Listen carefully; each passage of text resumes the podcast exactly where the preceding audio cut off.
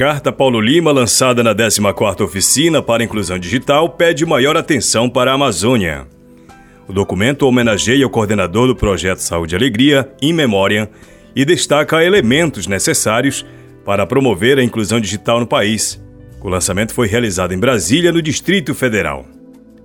Defensor da inclusão digital como um direito humano, Paulo Lima acumulou uma trajetória de luta pelo acesso à internet em regiões isoladas da floresta.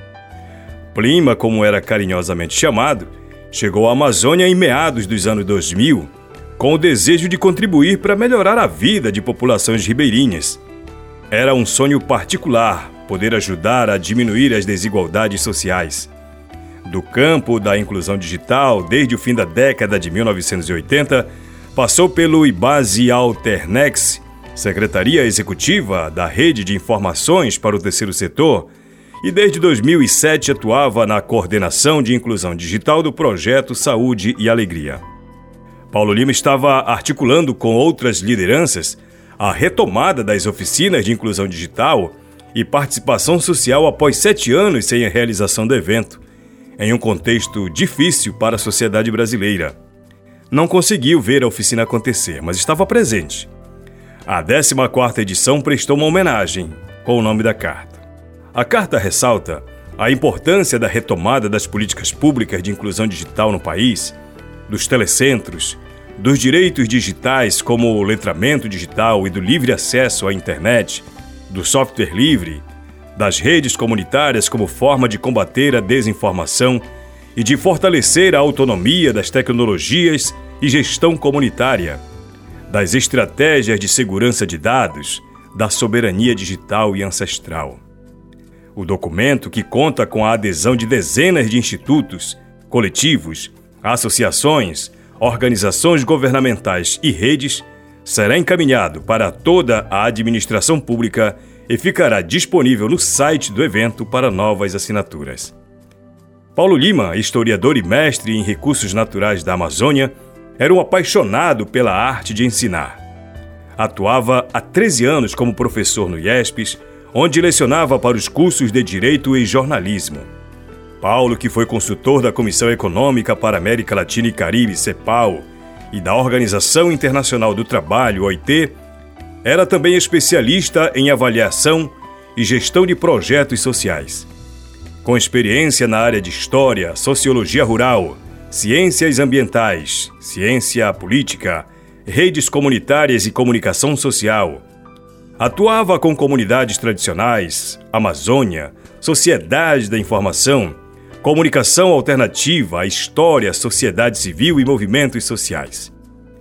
Estava animado com o novo projeto de inclusão digital que havia iniciado recentemente, o Conexão dos Povos da Floresta, dos Munduruku ao Baixo Tapajós, que levaria conexão de internet para populações indígenas e ribeirinhas da floresta. Dias antes de partir, havia realizado o teste com as primeiras antenas e, muito entusiasmado, chamou a equipe do projeto de redes comunitárias a qual coordenava para compartilhar o sucesso da experiência. Carta Paulo Lima ao povo brasileiro.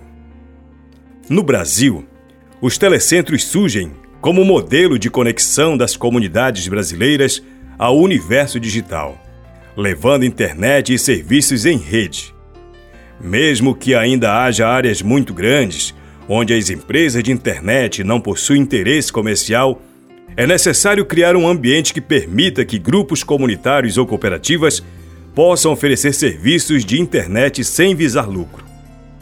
A internet deve ser entendida como um bem comum, um direito, assim como a água potável ou energia elétrica em nossas casas. Há marcos regulatórios em outros países com fomento para essa atividade e consideramos importante que pequenas organizações sejam atores para a ampliação da oferta de serviços de conectividade nessas regiões. Não basta promover o acesso à tecnologia nas comunidades. É preciso gerar processos educativos de agentes locais, que não são apenas receptores de informações, mas produtores de conteúdos para o mundo. O público jovem é o principal agente desses processos por ser o segmento em que o processo de transformação entre o tradicional e o moderno, o campo-floresta e a cidade, são mais evidentes, demandando mediações e novas estratégias para seu pertencimento com o território e sua cidadania. A inclusão digital hoje é um indicador importante no quadro de desenvolvimento dos países, principalmente no pós-pandemia, quando o espaço virtual se tornou opção para trabalhar e estudar. Neste cenário, a exclusão digital se mostra como um dos principais entraves para o crescimento brasileiro. Atualmente, 35 milhões de brasileiros não utilizam a internet e 20% dos cidadãos são excluídos do uso das tecnologias de informação. Em 2021 e 2022, a exclusão digital apresentou-se sob sua forma mais cruel, a dificuldade de acesso e domínio sobre novas tecnologias. A pandemia evidenciou assimetrias digitais gigantescas. Precisamos de políticas de inclusão digital que atuem em um cenário de datificação de cultura digital emergente e de automatização dos processos produtivos que evitem a precarização ainda maior do trabalho e do aprendizado. É preciso incentivar organizações que mantenham plataformas federadas e distribuídas em data centers comunitários livres, com direitos assegurados. A transformação de laboratórios de informática em centros de cultura digital e robótica oportunizando a reorganização de espaços incorporando a criatividade da população brasileira. É necessário que as pessoas entendam a lógica por trás de cada tecnologia que utilizam. Essa é a única maneira de democratizarmos o acesso a redes e às tecnologias, de forma a construir habilidades e soluções que valorizem ambientes seguros, o que é essencial para a articulação autônoma de comunidades e movimentos.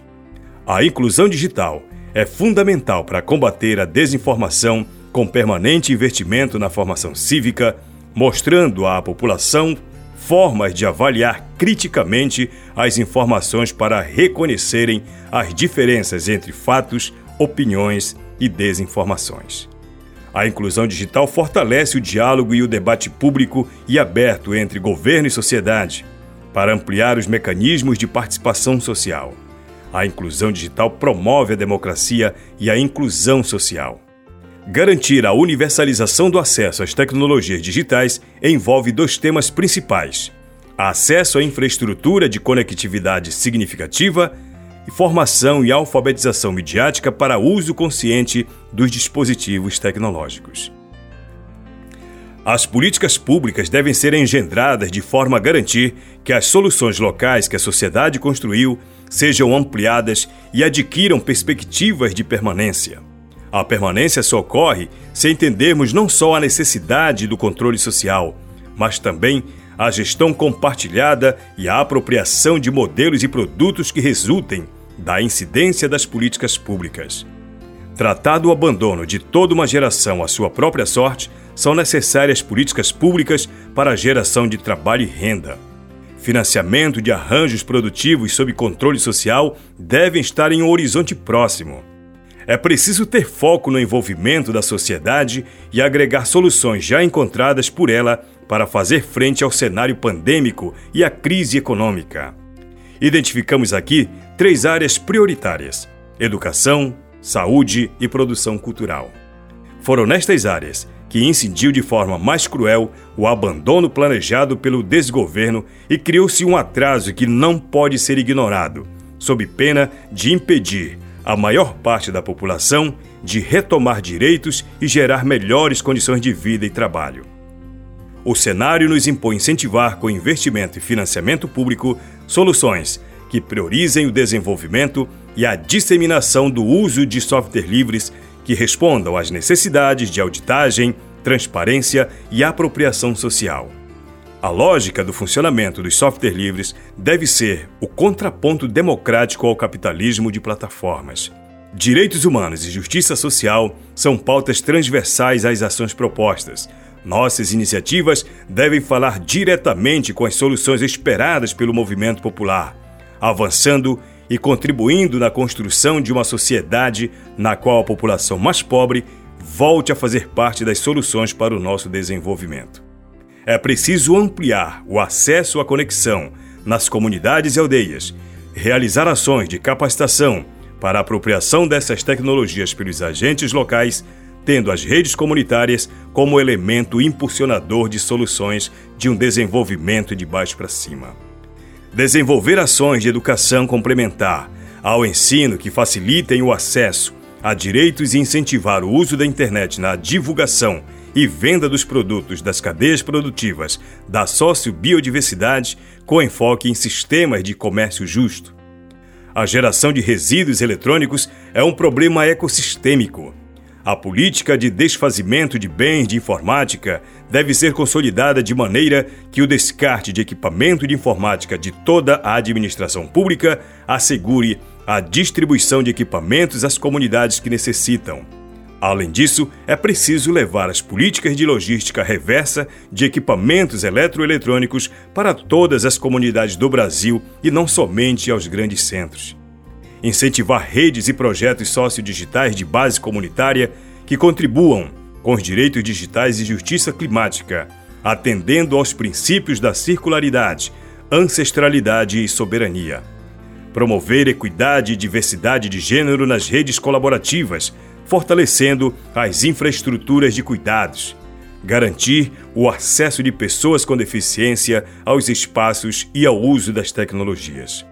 Construção de projetos de lei da soberania digital brasileira que determine que informações e serviços estratégicos de saúde, educação, gestão pública e pesquisa científica sejam operados em infraestruturas nacionais e com software livres que garantam autonomia e soberania tecnológica brasileira, estabelecendo o Serviço Digital Brasileiro e uma rede pública pela soberania e tecnodiversidade.